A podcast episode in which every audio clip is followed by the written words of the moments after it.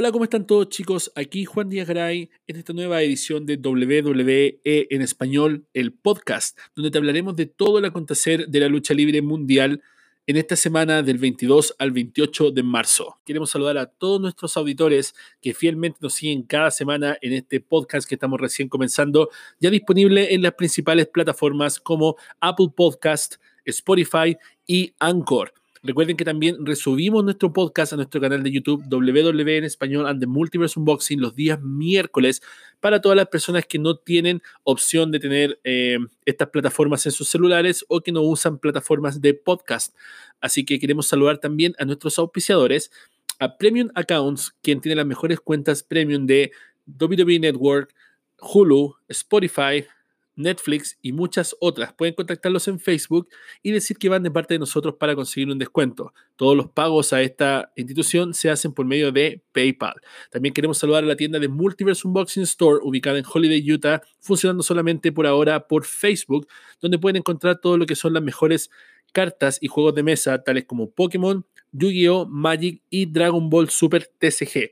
Así que no olvides seguirlos en Facebook, Project I2 USA de Multiverse Unboxing Store. También pueden seguirlos en Instagram en arroba project 2 Así que hoy estaremos sorteando una cuenta de WWE Network, como ya es costumbre, a nuestros auditores que hayan participado en la ronda de preguntas que hicimos durante la semana, de las cuales recibimos aproximadamente 100 preguntas, pero solamente seleccionamos las 15 mejores y de esas 15 mejores vamos a premiar una que esta noche se llevará su cuenta de WWE Network a la casa. Así que si estuviste en nuestra transmisión en directo durante la semana por World Wrestling Chile, tú puedes ser el que ganó esta cuenta de WWE Network completamente gratis, cortesía de Premium Accounts. Y vamos a comenzar inmediatamente con lo que fue los resultados de Raw de esta semana. Comienza el show con Brock Lesnar y Heyman diciendo que no tendrán problemas a destrozar a Drew McIntyre, así que ya el guante está echado y al parecer la lucha de Drew McIntyre con Brock Lesnar sí se va a realizar en WrestleMania ya que hay muchas luchas que están en veremos y vamos a hablar de eso más adelante. Luego se nos muestra un combate de Brock Lesnar versus Seth Rollins versus John Cena en Royal Rumble 2015. Ok, eh, creo que WWE no está haciendo las cosas bien, hace rato, todos lo sabemos pero esto de estar mostrando combates repetidos durante los shows semanales yo creo que es too much.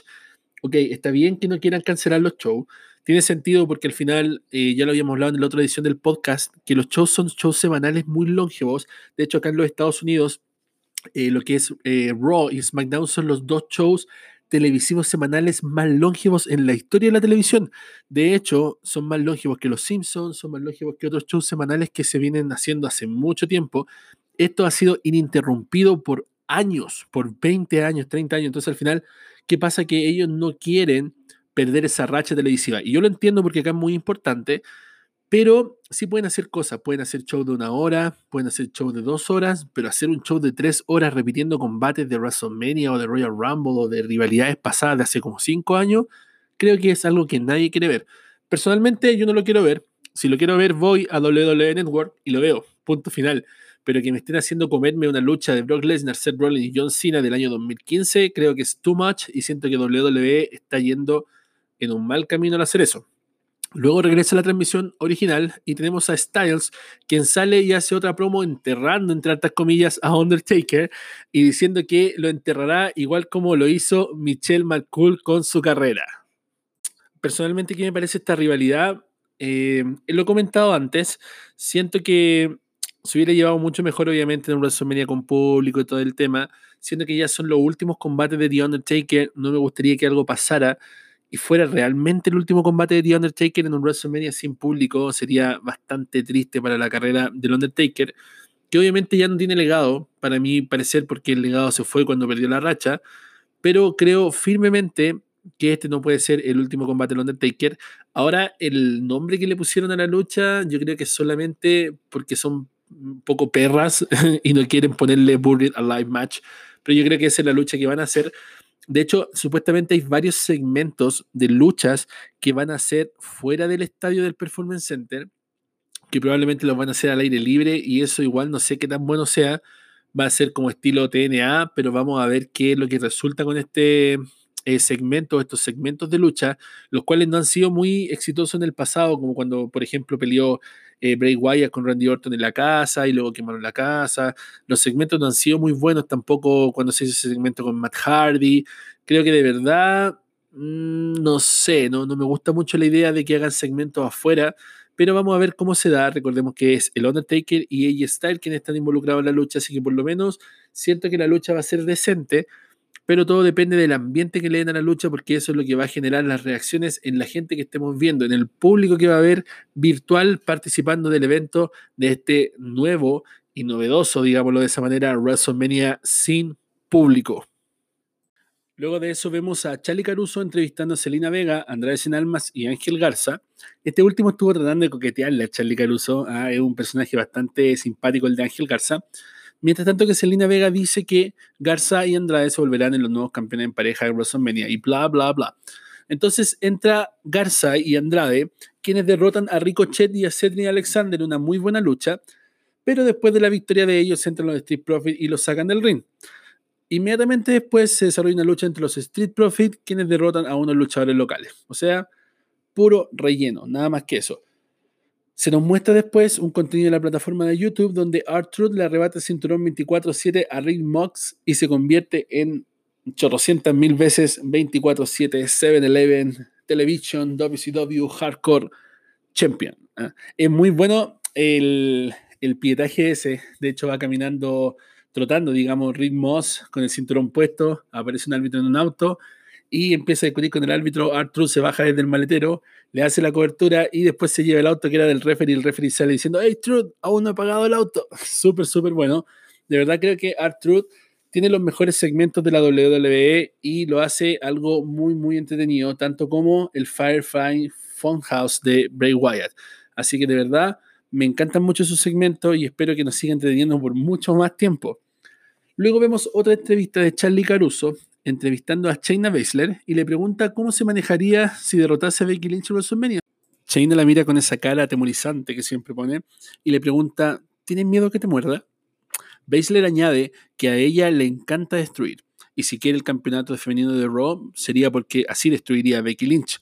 En ese momento entra la propia Becky Lynch y sale por detrás y la agarra a tazos. Ahí es donde termina la entrevista con una Becky Lynch haciendo lo que hace Becky Lynch, llamar la atención.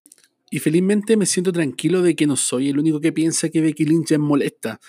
Eh, me he dedicado a mirar estos días de cuarentena en las redes sociales y me he dado cuenta que, ya digámoslo por esta manera, el 30% de los fans está totalmente cansado de Becky Lynch. Ya no es graciosa, ya no es simpática, sigue rica obviamente, pero más que eso no, no tiene ningún aporte más a la lucha libre. Tampoco es la tremenda atleta, entonces digámoslo por un lado, siendo bien honesto, Becky Lynch es solamente un nombre, un solo personaje, el cual está siendo súper, extra, hiper, recontra, mega, estúpidamente explotado y que le va a pasar la cuenta a la WWE muy pronto.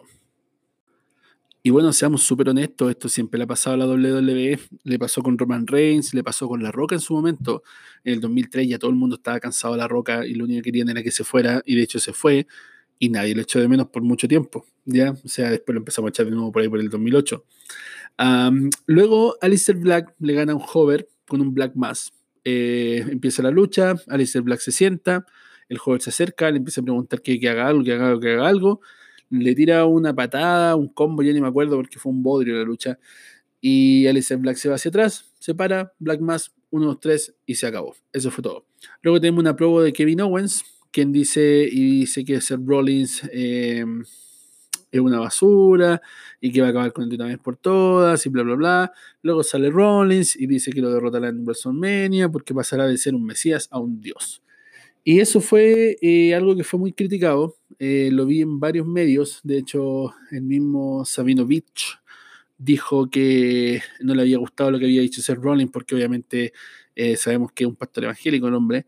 Entonces a nadie yo creo que le gusta cuando se vuelven herejes los, las superestrellas aunque en realidad es parte del personaje, o sea, el personaje siempre ha sido una alusión a Jesucristo, entonces yo no sé qué les sorprende de que él diga que va a ser un Dios. Es como, de verdad, para mí no me escandaliza en nada, pero siento que de verdad este feudo de Kevin Owens con Seth Rollins no tiene ni pie ni cabeza. La verdad es que nunca me gustó esa infinidad de lucha entre los Viking Raiders con los Out of Pain, eh, siempre enfrentándose ellos el uno contra el otro, después Seth Rollins haciendo recién una paralizadora de Kevin Owens, después en un, un cruz a Kevin Owens, de verdad siento que el feudo es lo más malo que hay, así que espero que se acabe en este WrestleMania fome que va a haber sin público y que no vuelvan a pelear de nuevo, porque son los dos bastante malos.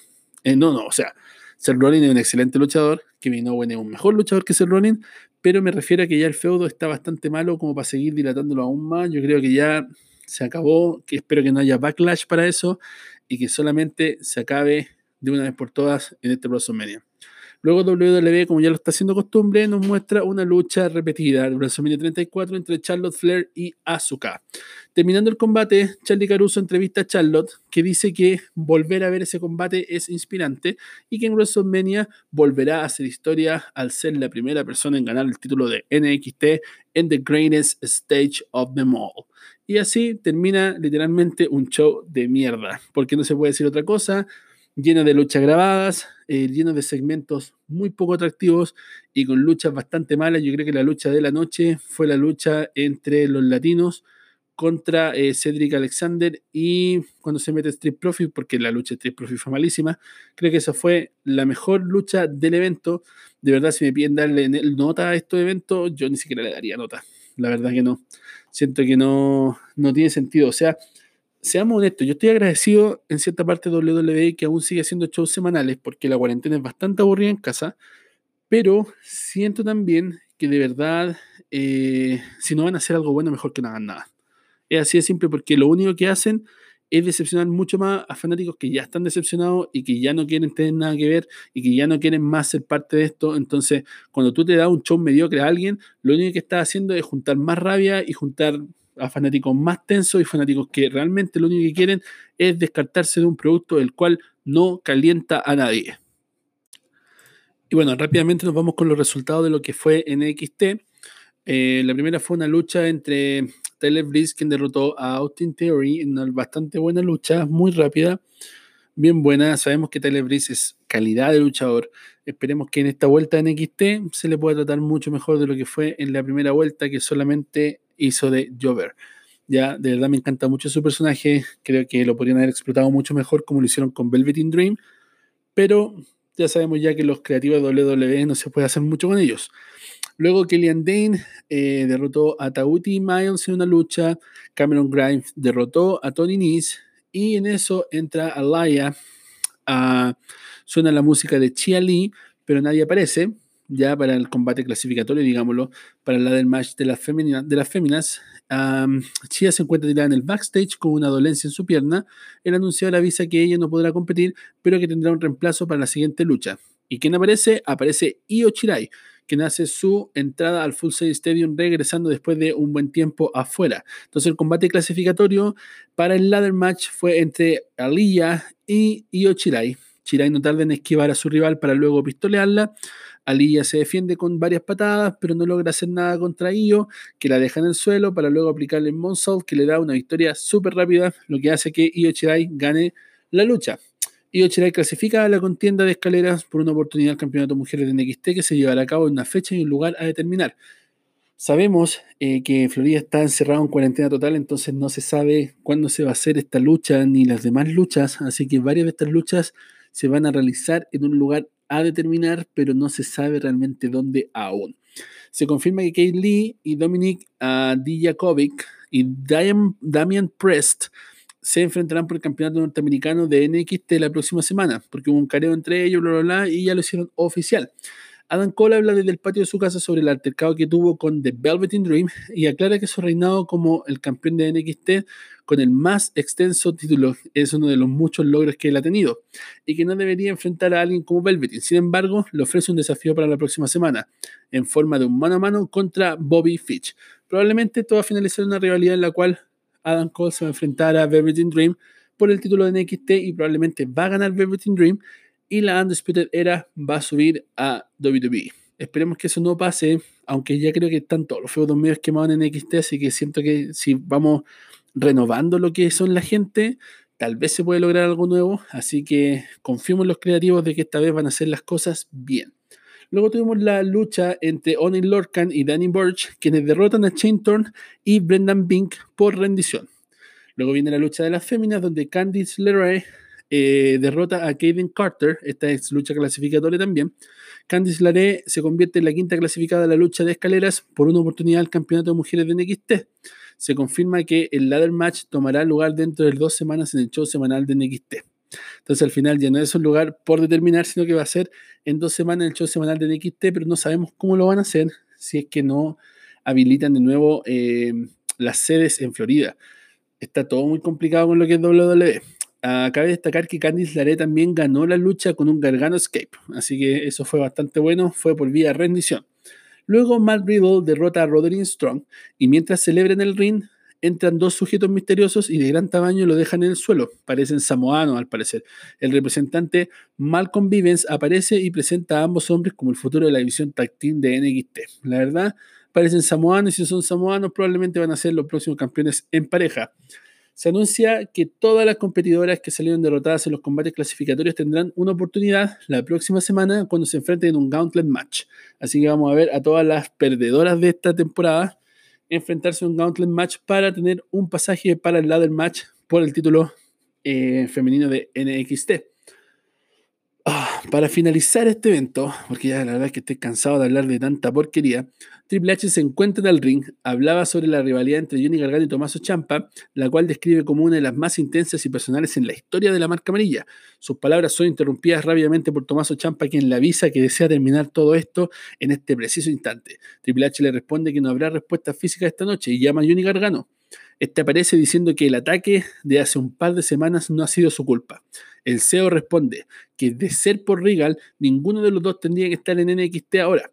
Avisa que esto deberá acabar de una vez por todas y tras ser interrumpido por los dos hombres, Triple H decide que en dos semanas Johnny Gargano y Tommaso Champa se enfrentarán en una locación misteriosa que estará preparada con un ring y un árbitro. Es claro con el hecho de que esta deberá ser la última vez que se enfrenten si no desean ser despedidos de la marca amarilla. El segmento entre los tres hombres es interrumpido por una interferencia seguida de un video promocional, la cual advierte que el tiempo ha llegado, revelando el nombre de un nuevo competidor en NXT, quien es Killer Cross, quien finalmente hace su debut en NXT por un video. Así que esperemos que la próxima semana sepamos un poco más acerca de Killer Cross, quien ha sido una de las contrataciones de WWE más esperadas en los últimos meses. Y bueno, ahora para ser justo con NXT, digamos que no fue tan nefasto como el show de Raw, pero la verdad es que estoy como desanimado. Y de hecho lo he conversado con los otros chicos. La próxima semana probablemente tengamos un invitado a nuestro podcast, el primer invitado un podcast de WWE en español.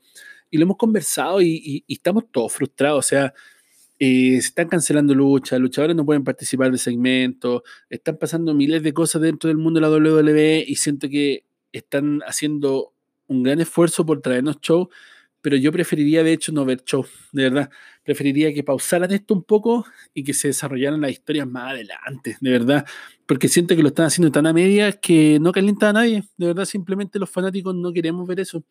Y no sé, bueno, si hay personas que todavía siguen emocionando por esas luchas, la verdad es que a mí ya no me provocan nada. Y eso es triste, porque yo soy un fanático que estoy todo el día pensando y hablando y viviendo WWE y decir que realmente no me calienta el producto que están ofreciendo ahora es algo bastante grave que la empresa debería empezar a ver y a tomar en consideración.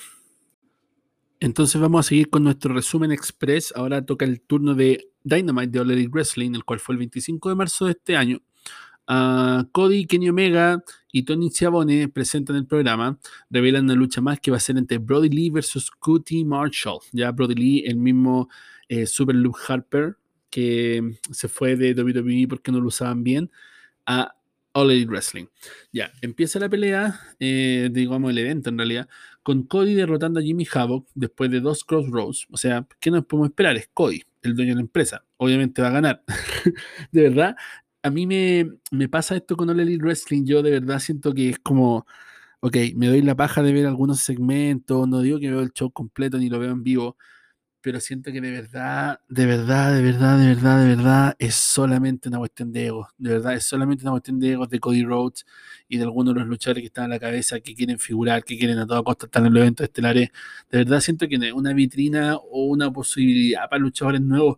Yo creo que esto es solamente arreglado para luchadores antiguos que ya están apenados, apernados, digamos, y que ya están dentro de y punto. Como que eso es lo que ellos quieren, como seguir siendo visibles, notorios y que quieren seguir siendo relevantes en un mundo en el cual ya ni siquiera, no sé, pertenecen, como de verdad. A mí no me calienta ver a Cody Rhodes peleando, de verdad. O sea, Chris Jericho siempre me va a gustar verlo peleando, pero a Cody Rhodes ya no, no, nunca me gustó, la verdad. Esa es la razón. Bueno, en la pantalla aparece Jake Snake Roberts, otro talento joven, prominente, y le pide a Cody que se enfrente a Lance Archer, otro talento joven más. Fue Lance Archer en WWE como en el 2006, 2007, un fiasco de personaje. Creo que después estuvo en ECW en la segunda launch que hicieron, uh, solo una vez. Más tarde Cody dice que sabe lo que ha hecho Vance, el, Archer, es decir, Lance Archer en Japón, pero que Elite Wrestling es diferente y lo invita la próxima semana a que se presente. O sea, como diciendo, ok, en Japón hiciste esto, pero aquí es diferente. Compadre, Japón es lo mejor que hay en lucha libre. Así que si le sacó la cresta a los japoneses, no te esperen menos de ti, al menos de que seas Cody Rhodes, el dueño de la empresa, y te buquees como ganador de la lucha. Luego, Darby Allin eh, derrota a Kip Sabian todo parece perdido para Allen, pero logra derribar a Sabian atrapándole la pierna para luego ponerle una cruceta y un toque de espalda sorpresivo en un triunfo logrado de manera inesperada. Luego comienza eh, las luchas estelares de la noche, donde Jake Hager, eh, más conocido como Jack Swagger, derrota a Chico Adams. Después de la lucha aparece John Moxley, quien intercambia golpes con Hager antes de aplicarle el Paladin Shift, que es más conocido como el DDT que aplica Ambrose, el Dirty, Dirty Deeds. Uh, The Exalted One es presentado comiendo con Alex Reynolds y John Silver. Más bien, más bien está él solo comiendo, pues ellos no pueden probar ningún bocado hasta que le acabe. También se molesta si alguien estornuda y ahí le pegan otra referencia a Vince McMahon. Porque salió Hugo Sabinovich diciendo que a Vince McMahon le molestaban los estornudos y todo el tema. Y sabemos que él tiene algo que ver con All Wrestling, entonces luego le hacen esta parodia a Vince McMahon. Ah, y él asegura que acaba de iniciar una nueva etapa en la Dark Order. Así que empieza la lucha entre Brody Lee, quien derrota a QT Marshall. Debuta así el Exalted One ante QT Marshall. La lucha dura unos cuantos minutos, pero tenemos algunos problemas de conectividad. Así que vemos la lucha al final media mala. Brody Lee le gana con el Discus Crossline después de hacer una finta de la hermana Abigail, otra referencia a WWE. Después de la lucha, Lee y su esbirro dejan caer una máscara sobre Marshall, ofreciéndole así una membresía al Dark Order. Otra referencia más a WWE. Y siguiendo con el plano estelar de lo que fue Dynamite, viene la lucha por el mega campeonato de AAA entre Kenny Omega versus Sammy Guevara. La victoria se la lleva Kenny Omega luego de que Guevara fallara el Shooting Star Press. Omega aplica el martinete y la cobertura llega a 1-2-3. Esta lucha fue bastante entretenida, fue bastante buena porque los dos son muy buenos luchadores. Me encanta Kenny Omega. Sammy Guevara eh, se está dando a mostrar y es bastante bueno, bastante ágil. Me hubiera gustado que esta lucha fuera el evento estelar, pero All Elite Wrestling, como es súper innovadora y como una tremenda compañía que le da toda la oportunidad al talento joven y al talento nuevo, el evento estelar fue el cara a cara entre Matt Hardy y Chris Jericho, dos promesas nuevas en el entretenimiento deportivo que nunca se habían visto en otras empresas y que nunca han tenido oportunidades de brillar alrededor del mundo. Ahora es un camarógrafo el que canta Judas mientras entra Chris Jericho y utiliza la cámara para poder enfocar al camarógrafo que está cantando Judas. Jericho sube al ring y le pide la presencia de Matt Hardy. Quiere negociar, pues se conocen hace más de 20 años. Hardy sube al ring y tiene una conversación, a lo cual Hardy responde, All Elite Wrestling representa la libertad, es mi Arcadia, y no dejaré que tú y Inner Circle arruinen este paraíso. Jericho contesta diciendo que él resucita carreras. Resucitó carreras como la de Jake Hager y la de John Moxley, mientras que hizo otras carreras como la de Santana y Ortiz. Jericho le responde, sé que adentro sigue estando el mismo Matt Hardy, dice Jericho. Siempre ha estado viviendo en la sombra, a la sombra de tu hermano, del mal booking y ahora a la sombra del Le Champion. Jericho le ofrece entrar al Inner Circle y le dice, de esta manera, ¿eres Inner Circle o eres Elite? Responde Hardy, Delete. ¿A quién le dice eso? Si no hay nadie aquí. Apunta Jericho, he vetado a todos los fans de All Wrestling y no volverán hasta que yo lo diga no hay nadie aquí. A lo que Hardy señala a todos los que están aquí. Si no los ves es porque no tienes fe. La intención de Hardy es borrar a Jericho y al Inner Circle. Finalmente el agua llega al río, Jericho cachetea a Hardy, este siente un golpe, Sammy Guevara aparece, parece que la lucha se va a transformar en una golpiza para Matt Hardy entre los de Inner Circle, pero llega Cody y Kenny Omega al rescate. Jericho y Guevara escapan mientras Hardy muestra sus poderes sobrenaturales y hace estallar todo con fuego a lo Undertaker Old School. Así que ahora eh, Matt Hardy tiene poderes sobrenaturales, para que todos lo sepan. Y así termina eh, el show de All Elite Wrestling. Para mí, hasta el momento, igual como lo dije la semana pasada, sigue siendo el mejor show porque los de la WWE han sido bien malos. O sea, NXT estuvo bueno, no lo voy a negar, me gustó mucho, las luchas fueron bastante buenas, la rivalidad con Champa y, y este compadre de Johnny Gargano ya está llegando su tope, yo creo que como dijo Triple H no la pueden seguir alargando, pero siempre es bueno verlo enfrentado en cualquier tipo de careo, así que creo que, siendo honesto, Ah, estuvo muy reñida la pelea entre NXT y lo que fue All Elite Wrestling. Uh, All Elite Wrestling tiene ese, ese como toque de, de las superestrellas más antiguas y todo, pero cabe destacar que el otro día hicieron una repetición de lo que fue eh, WrestleMania 30 en ESPN y tuvo mucho más eh, rating de todo lo que ha tenido All Wrestling en su historia, así que de verdad creo que la cosa no es tan buena, aunque parezca favorable, enfrentarse a una marca en crecimiento y creación en vivo como lo es NXT. Así que mal ahí, All Wrestling, algo tienen que hacer tanto WWE como All Wrestling porque no están compitiendo con nada, o sea, no hay fútbol americano, no hay NBA, no hay eh, nada, entonces no tienen competencia. ¿Qué está pasando, chicos? O sea, ¿es solamente mal manejo creativo de WWE o la lucha libre en general está pasando por algún problema gigantesco a nivel global? Porque las bajas han sido a nivel global, o sea, seamos bien honestos, pero más que nada a nivel sudamericano. Yo soy de Chile, entonces eh, estoy metido en muchos grupos, obviamente en español, de lucha libre, y me entristece mucho ver el odio que tienen los fans de, de, la lucha libre hacia WWE. Hay mucho odio infundado, hay muchos fans que simplemente odian WWE porque odia a WWE, ni siquiera tienen idea por qué. Y hay un factor eh, común en todo eso, que son seguidores de Hugo Sabinovich, ¿ok? Eh, quiero tocar este tema porque a mí siempre me ha dado un poco de recelo la historia de Hugo Sabinovich. Eh, WWE lo contrató, lo hizo la voz de nuestra infancia. Todos hemos querido llamar a Hugo Sabinovich por su voz porque es un excelente, un excelente narrador. Pero luego que él fue despedido de la compañía, eh, el resentimiento que tiene hacia la WWE es gigantesco. él crea su, todo lo que son sus carteleras y todas sus cosas tirando mierda literalmente a WWE faltándole respeto a WWE, hablando estupideces cerca de WWE. De hecho, él tiene la osadía de decir, em, si quieren que WWE vaya a su país, cómprenle una cartelera a Hugo Sabinovich y ellos van a ir, porque es como, ellos me siguen, ellos me copian. Y de hecho, los que siguen sus videos en Lucha Libre Online, él siempre dice como, ok, no voy a decir esto porque a mí no me están pagando para decirlo y yo eh, cobro por esto porque soy creativo. Y es como, Hugo, de verdad, WWE no ve tus videos, WWE no le interesa lo que tú hagas, o tú crees que WWE sintoniza mi podcast también? Por supuesto que no. Pero eh, los fans que lo siguen, eh, muchos fans son ciegos y simplemente porque fue la voz de la infancia de todos nosotros, él dice, no sé, WWE es basura, mal, mal desperdicia los talentos, los mal aprovechan, bla, bla, bla, y los mismos fans repiten lo mismo. Es como un discurso de becerros que van siguiendo al, pastor y dicen todo lo que el pastor dice sin ni siquiera tener idea por qué. Y esa es la sensación que se me da con, con lo que pasa con WWE. Es súper triste porque al final WWE fue la compañía de nuestra infancia. No digo que esté haciendo las cosas bien porque la ha hecho bastante mal, pero generar un odio tan grande entre los fanáticos simplemente por un resentimiento personal o para que me compren mis carteleras, yo creo que es algo que no, que no está bien. En mi opinión personal, y me hago cargo de mis palabras, y no solamente la mía, la de muchas personas, de hecho lo conversábamos una vez en un live que hicimos en un grupo, y la gente decía como, de verdad yo me he dado cuenta que, que Hugo Sabinovich es bien insidioso en cuanto a la WWE, y, y, es triste porque al final después de haberle dado todo, de haberlo hecho un personaje relevante, porque como luchador era malísimo, personaje de la Pantera Ecuatoriana, asqueroso de malo, eh, después se metió en la droga y todo, y si no hubiera sido por la lucha libre, hablándolo en serio, WWE estaría preso probablemente.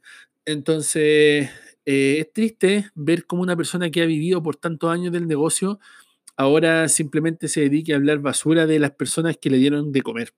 Así que esa es mi opinión, muy personal. Probablemente me voy a echar mucha gente encima, probablemente mucha gente no va a escuchar más mis, mis podcasts, pero es lo que siento. Y de verdad siento que, que, está mal porque al final, en vez de unir a los fans, los separan.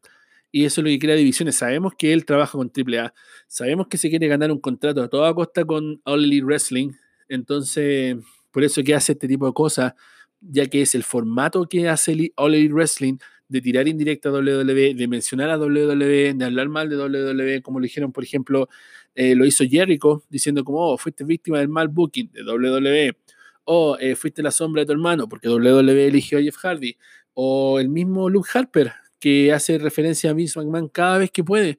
Ellos lo único que hacen es tirar shots a WWE y WWE ni siquiera le importa el Elite Wrestling.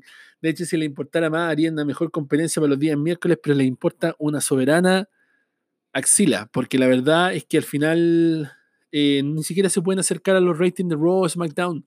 Simplemente van compitiendo con un show que está recién saliendo igual que ellos al aire, que está haciendo las cosas bien, digámoslo, pero que está perdiendo cada día más estelaristas que se están moviendo al roster principal, que están lesionados y que están ya sobreexplotando historias.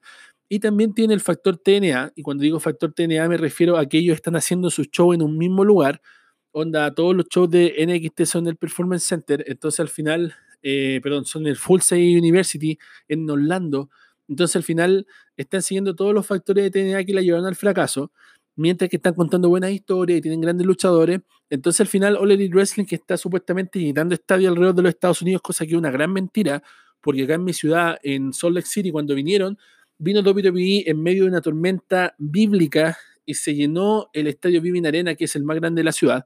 Vino All Elite Wrestling en Maverick Center, que es la mitad del Vivint Arena, y no logró vender ni siquiera el 70% de las entradas. Entonces, ¿de qué competencia estamos hablando? ¿Realmente existe una competencia tan grande o es solamente un puñado de fans que están resentidos de alguna manera con el producto que está dando WWE y decidieron simplemente dejarla de ver e ir a ver otra compañía?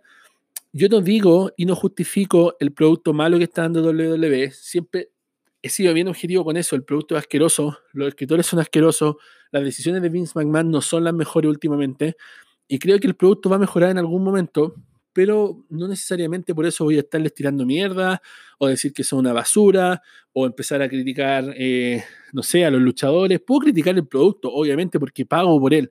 Pago WWE Network, ah, gasto mi tiempo en él, compro la mercancía, entonces puedo criticar el producto, por supuesto. Pero de ahí a decir como no, son basura, perdieron el toque, nunca más me voy a hablar de wrestling. Seamos honestos, es lo que dije en el podcast pasado. O sea, nadie se despierta como luchador diciendo, oh, mi sueño es ir a estelar al estelar de Dynamite. Mi sueño es ir a ser el evento estelar de eh, Double or Nothing. No, el sueño de todo luchador es ser el campeón de la WWE y a estelarizar WrestleMania. Así que por favor, dejemos el doble estándar.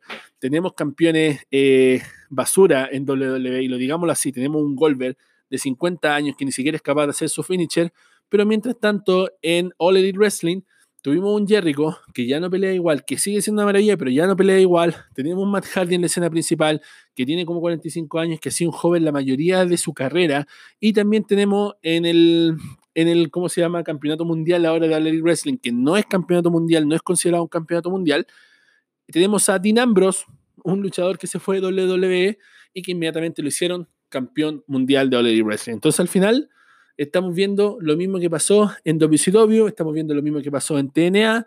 No es nada nuevo, es algo mejor en temas de, creación de historia, es algo mejor en temas de, que no son PG, pero al final del día se va a convertir en lo mismo porque es entretenimiento deportivo, así de simple. No es Ring of Honor, no es eh, CZW, tampoco es New Japan Pro Wrestling, ya que son shows de lucha, lucha de verdad. Esto es entretenimiento deportivo y hasta ahora WWE sigue siendo la mayor marca de entretenimiento deportivo, la creadora del entretenimiento deportivo a nivel mundial. Y para finalizar con los shows semanales, vamos con los resultados de SmackDown. Sacha Banks y Bailey son las encargadas de abrir el show. La campeona femenina de SmackDown toma la palabra y habla sobre lo sucedido la semana pasada con Paige, que pautó un combate incluyendo a su compañera en WrestleMania. Bailey declara que eso no podría funcionar porque Banks y ella son amigas. Cuando Banks va a contestar, aparece otra de las competidoras de esta lucha, que es Lacey Evans. Evans comenta la lucha mientras Bailey y Banks se mofan de ella. Evans sonríe diciendo que WrestleMania no podrá funcionar con ellas, por tanto, ella las vencerá a las dos quitándole el campeonato a Bailey. A lo que hace ilusión y entra Naomi. Otra de las competidoras. Aparece para hacer acto de presencia. Naomi dirige unas palabras a Bailey dejando en claro que tiene cosas pendientes y se mofa del cabello de Banks. Bailey habla, pero la última de las competidoras hace la entrada, que es Tamina. Interrumpe la conversación y Tamina dice que las acciones dicen más que las palabras y destroza a Evans y a Naomi. Bailey y Banks aprovechan para castigar a Naomi, se chocan con Tamina y esta comparte mirada con ambas. Luego, Drew Gulak derrota a Shinsuke Nakamura para poder asegurarle una lucha por el campeonato intercontinental a Daniel Bryan en WrestleMania. Se muestra un brawl en backstage entre Dolph Ziggler y Otis a causa de Mandy Rose. Ziggler cierra retándolo a un combate en WrestleMania donde Rose estará en la esquina de Ziggler. Otis culmina aceptando y terminando encarándose. Por otro lado, se ve a Elías cantando una canción en relación a WrestleMania y mofándose del King Corbin. Después de la canción de Elias, King Corbin lo interrumpe y lo destroza golpeándolo con su cetro. El segmento finaliza con Corbin derribando a Elías desde las alturas del piso de ringside. Ok, quiero hablar un poco de eso porque vi el video. no vi completo lo que fue SmackDown, pero vi el video de esto y se ve muy fake, se ve demasiado fake, es que no, es que ya, yo, está bien que no hay público, está bien que, que, se baje un poco el presupuesto, pero es que se ve muy fake, la gente, la gente de verdad está como para un meme, la calle de Lía es como un meme, es como una teleserie eh, de esas venezolanas, así como, como donde caen así de un edificio, no sé, o es como el Rey León cuando Scar bota Mufasa, así, como, oh, mala se ve demasiado fake, muy fake. Pero bueno, esperemos que esto dé una buena lucha. Los dos son buenos, me gustan los dos, así que vamos a ver qué pasa en WrestleMania. Luego tenemos a Alexa Bliss en acción con Asuka. Alexa Bliss logra derrotar a Asuka. Y después de eso se muestra una repetición del combate entre Triple H y Roman Reigns en WrestleMania. Compadre, o sea, no solamente muestran repetición en el show de 3 horas de Raw, sino que también lo hacen en el de 2 horas de SmackDown. Comprendo que tengan que rellenar, pero chicos, por favor, más creatividad, déjense mostrar las mismas peleas todas las semanas. De hecho, después ESPN eh, hizo un post diciendo, oh, revive la pelea entre Paul, Triple H, Levesque y Roman Reigns en ESPN. ¿Para qué? Si ya lo reviví en SmackDown y también lo voy a revivir en WWE Network. ¿De verdad creen que con eso van a vender? Señores, no venden nada tras esto, Triple H entrevistado con respecto al combate entre Goldberg y The Big Dog por el campeonato universal en el próximo pay-per-view de la compañía. Triple H deja en claro que su apuesta va a Roman Reigns, ya que es el que tiene la oportunidad de ganar esta vez. Luego de eso tenemos el gran y maravilloso segmento de Firefly Funhouse con Bray Wyatt, el cual da comienzo. El ex campeón universal se distrae viendo una foto de John Cena, se empieza a aturdir con la, por la lámpara, diciéndole que falló venciendo a John Cena. Wyatt empieza a hacer un batido, el cual le ayudará a derrotar a Cena. Es interrumpido por el conejo, por Rambi Rabbit, lo agarra y lo mete a la licuadora con el resto de los ingredientes y hace un batido con él. ha muerto más veces que Goku ese pobrecito, compadre. Wyatt se toma el batido y dice que desafía oficialmente a Cena en un Firefly Funhouse match en WrestleMania. Cierra exclamando que el batido está bueno, pero tiene un extraño efecto secundario. Y en eso se muestran las imágenes de The Feed. Ok, Oh, Firefly Funhouse Match en WrestleMania. Que eso es como una casa del terror en WrestleMania. Es como eh, una mansión Hardy Match. ¿Qué, quieren hacer? O sea, ya vamos a ver que van a tener una lucha al aire libre entre eh, AJ Styles y The Undertaker. Pero más encima hacer otra más. Oh, creo que de verdad siento que este WrestleMania va a bordear lo nefasto. Esperemos que estos segmentos sean bastante buenos y que la victoria se la lleve Bray Wyatt en WrestleMania. ¿Ok? Luego los campeones en pareja de SmackDown, Miz y Morrison, entran para estar presentes en el ring durante la lucha donde se conocerán sus resultados para WrestleMania. The New Day derrota a los usos por vía de descalificación por la interferencia de los campeones. Tras el combate, los campeones destrozan a New Day y a The Usos. Michael Cole los interrumpe diciéndole a The Miz y a Morrison que deberán enfrentar a New Day y a los usos en una triple amenaza de escaleras en WrestleMania. New Day castiga a los campeones culminando el segmento. Y así se acaba SmackDown. O sea, de verdad, un show bastante planito. Como lo dije al principio, creo que Oliver Wrestling y NXT se llevaron todas las miradas esta semana. Eh, hubieron varias cosas que rescatar, como la entrada de Tamina cuando entra y ataca a Naomi y luego a Lacey Evans. Y de verdad, Tamina está súper en mala condición física, de verdad. Yo no sé cómo pudo entrar al ring no sé, no sé qué están planeando. Yo creo que no tenían más personal y dijeron, oh, verdad, tenemos a Tamina, pongámosla en una lucha eh, Fatal Six Way y ahora es Fatal Five Way y hagamos algo con ella porque no hay nadie más, todos los demás tienen coronavirus, no sé. Así que la verdad es que el SmackDown decepciona otra vez a todos los fans que son fieles de la marca azul.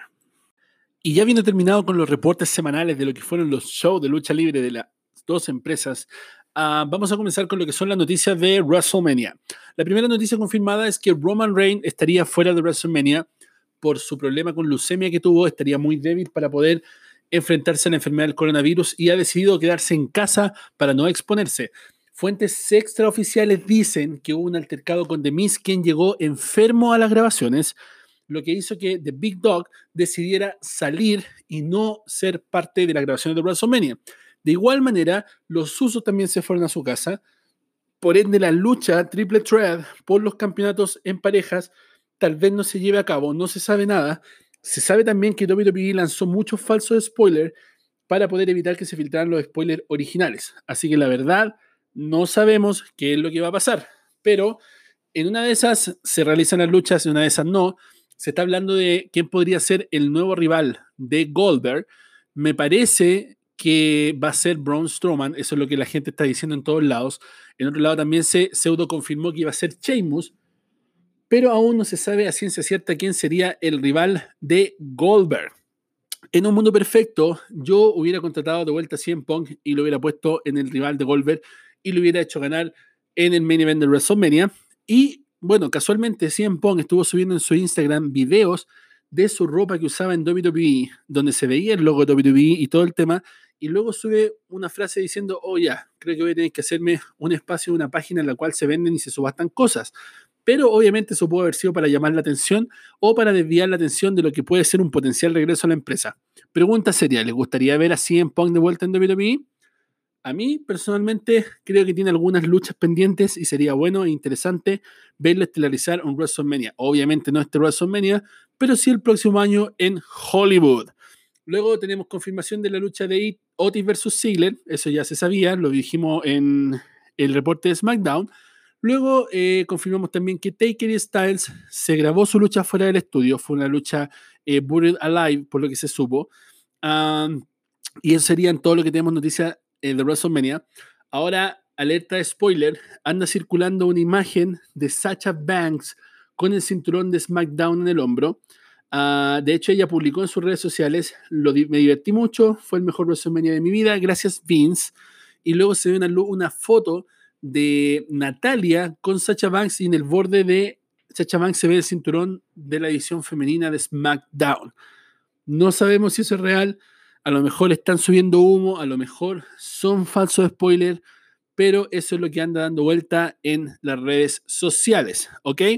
Y llegamos a la parte final, a la parte que más estaba esperando de este podcast, que es la ronda de preguntas de nuestros auditores. ¿Ok?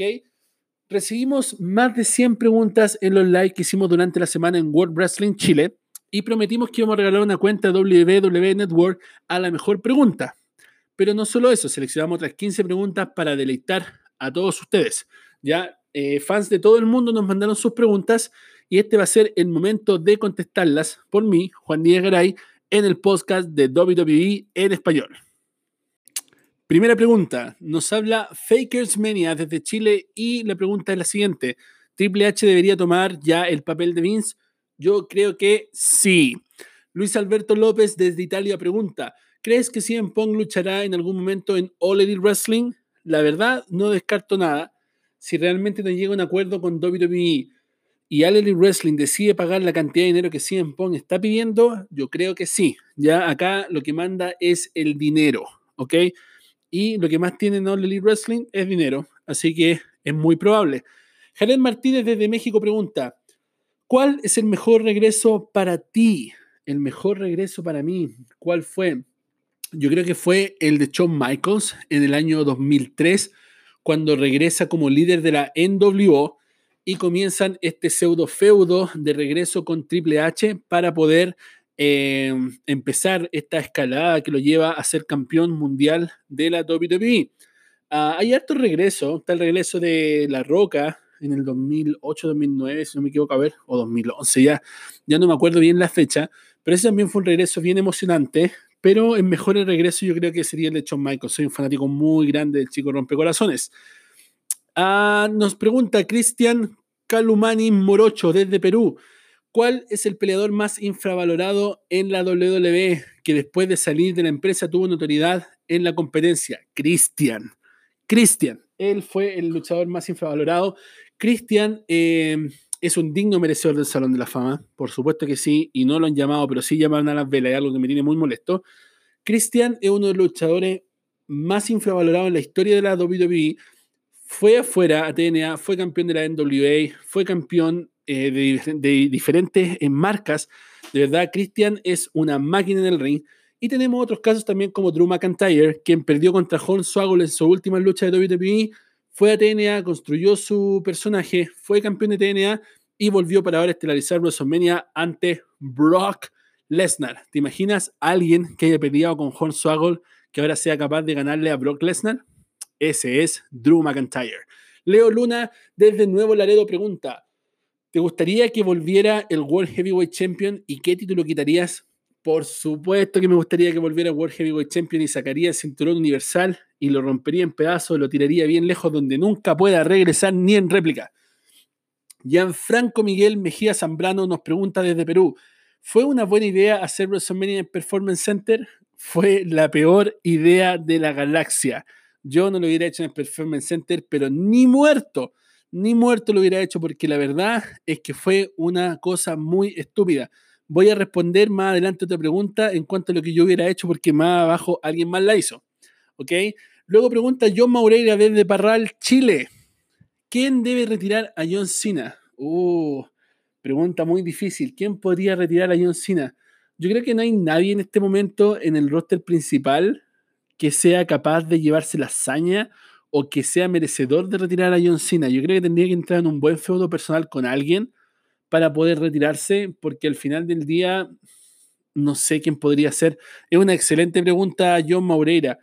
Yo, ¿a quién lo podría em, para retirarlo? Yo haría que lo retirara otra leyenda. No dejaría que lo retirara un luchador joven. Haría una lucha entre John Cena y el Undertaker y lo retiraría a los dos. Si es que me hacen una pregunta así. O haría que el Undertaker retirara la Cena y que luego él se retirara en la próxima lucha. Pero no, no lo haría retirar por un luchador joven, lo haría retirar por una leyenda. Abel Ortega de San Joaquín, Chile pregunta, ¿cómo harías para que la entrada al Salón de la Fama tome alguna importancia? Hoy en día cualquiera entra o es un futuro Hall of Fame. Saludos. Uh, ya, excelente pregunta, amigo Abel. ¿Cómo lo haría personalmente para darle más importancia? Primero que todo, soy fan de crear un lugar que represente el Salón de la Fama. Sabemos que existe un lugar que se llama el Salón de la Fama del Wrestling en California, eh, pero me gustaría crear un espacio de WWE como Salón de la Fama y que obviamente eh, se enfocaran en leyendas. Lo que yo haría sería hacer la edición del Salón de la Fama cada dos o cada cinco años. ¿Por qué? Porque el hecho de hacerlo anual en las luchas de WrestleMania, hacer la semana de WrestleMania, ha hecho que tengan que verse obligados a inducir personas todos los años. Y han tenido que inducir personas que realmente no merecen estar en el Salón de la Fama o personajes que realmente son amigos del dueño o del hijo del dueño o del yerno del dueño, como el caso de X-Pac, que va a ser por segunda vez Salón de la Fama primero por DX y ahora por NWO sin tener ningún mérito dentro de la compañía y sin haber hecho ningún cambio y sin ni siquiera haber sido campeón mundial como para ser merecedor de ser una vez Salón de la Fama y te puedo apostar que va a llegar a ser tres veces Salón de la Fama porque en algún momento lo van a inducir como X-Pac.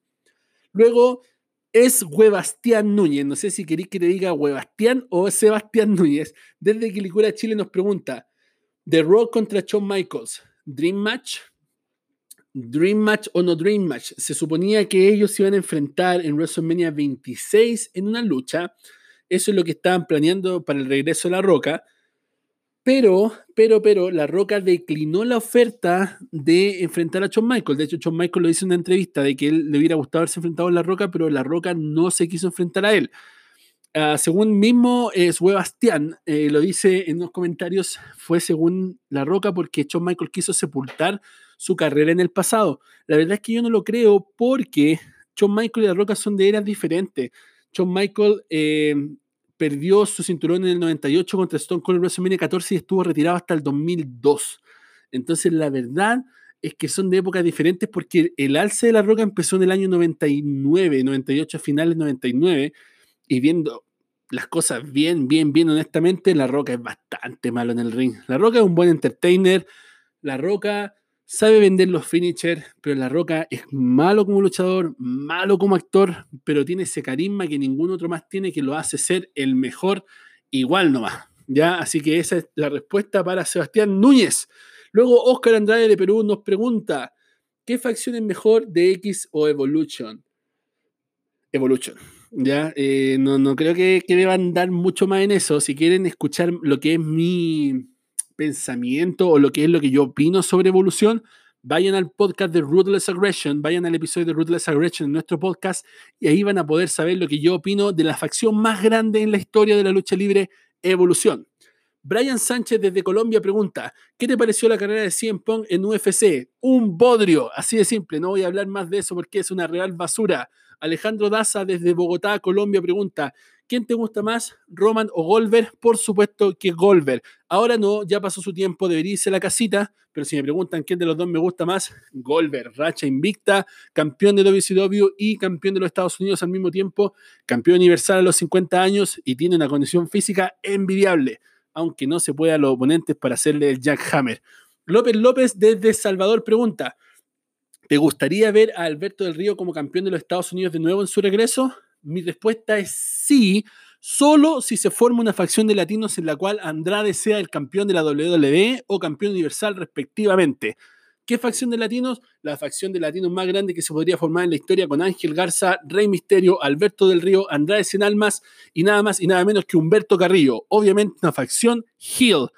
Gastón Higuera desde Chile pregunta, ¿qué hubieras hecho tú con WrestleMania? Lo que yo hubiera hecho habría sido adelantar las historias, cancelar los shows de cierta manera, seguirlos emitiendo, pero atrasar la historia o dejarla en pausa hasta que se acabe la pandemia y haber celebrado WrestleMania en el Madison Square Garden. No importa que subieran las entradas, pero lo hubiera realizado en el estadio de estadios con un lleno total y hubiera hecho un show, pero increíble. Eso es lo que yo hubiera hecho con WrestleMania. Alejandro Toro Rodríguez en la última pregunta desde Yaya Chile nos dice, si fueras encargado del área creativa de WWE, ¿qué harías con los luchadores que no tienen mucho protagonismo, pero que sin embargo son buenos luchadores? Yo haría una cuarta marca. Yo haría una cuarta marca, haría una marca para los días jueves, ¿ya?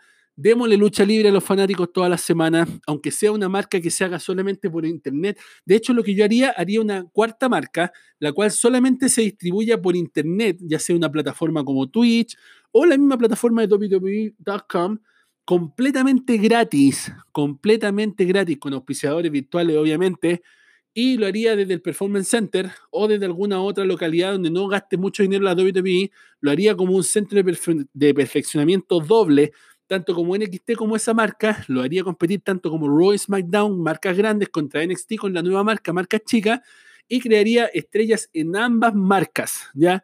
Eso es lo que yo haría, haría nuevos cinturones para esa marca y la haría brillar como nada, ¿ya? Bueno, voy a decir lo que Hugo Sabinovich. A mí no me están pagando, pero igual nomás lo voy a decir porque porque lo voy a comentar, pero yo, yo no, yo soy creativo. A mí me tienen que pagar un cheque por esto, pero yo lo voy a decir igual. Eso es lo que yo haría. Y bueno, terminamos con las 15 preguntas. Le hicimos ultra, hiper, mega, recontra rápido porque no queremos alargarnos mucho más en el podcast. Vamos a hacer un podcast de casi una hora en esta edición de día sábado para domingo en el resumen semanal de lo que fue la semana. Y el ganador de la cuenta de WWE Network es Abel Ortega de San Joaquín, quien nos preguntó cómo harías para que la entrada al Salón de la Fama tome alguna importancia. Hoy en cualquiera entra o es futuro Hall of Fame. Elegí esta pregunta porque fue la pregunta que más me hizo pensar, porque realmente el Salón de la Fama se ha prostituido a un nivel horrible.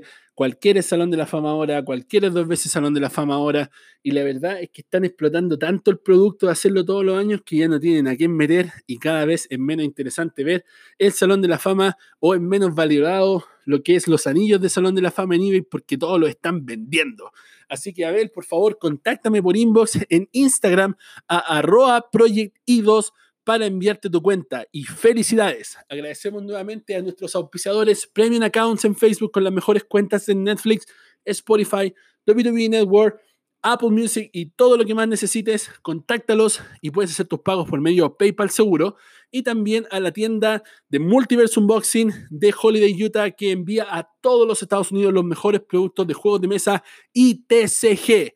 Un abrazo grande, no olvides seguirnos en redes sociales y dejarnos sus preguntas para la próxima semana.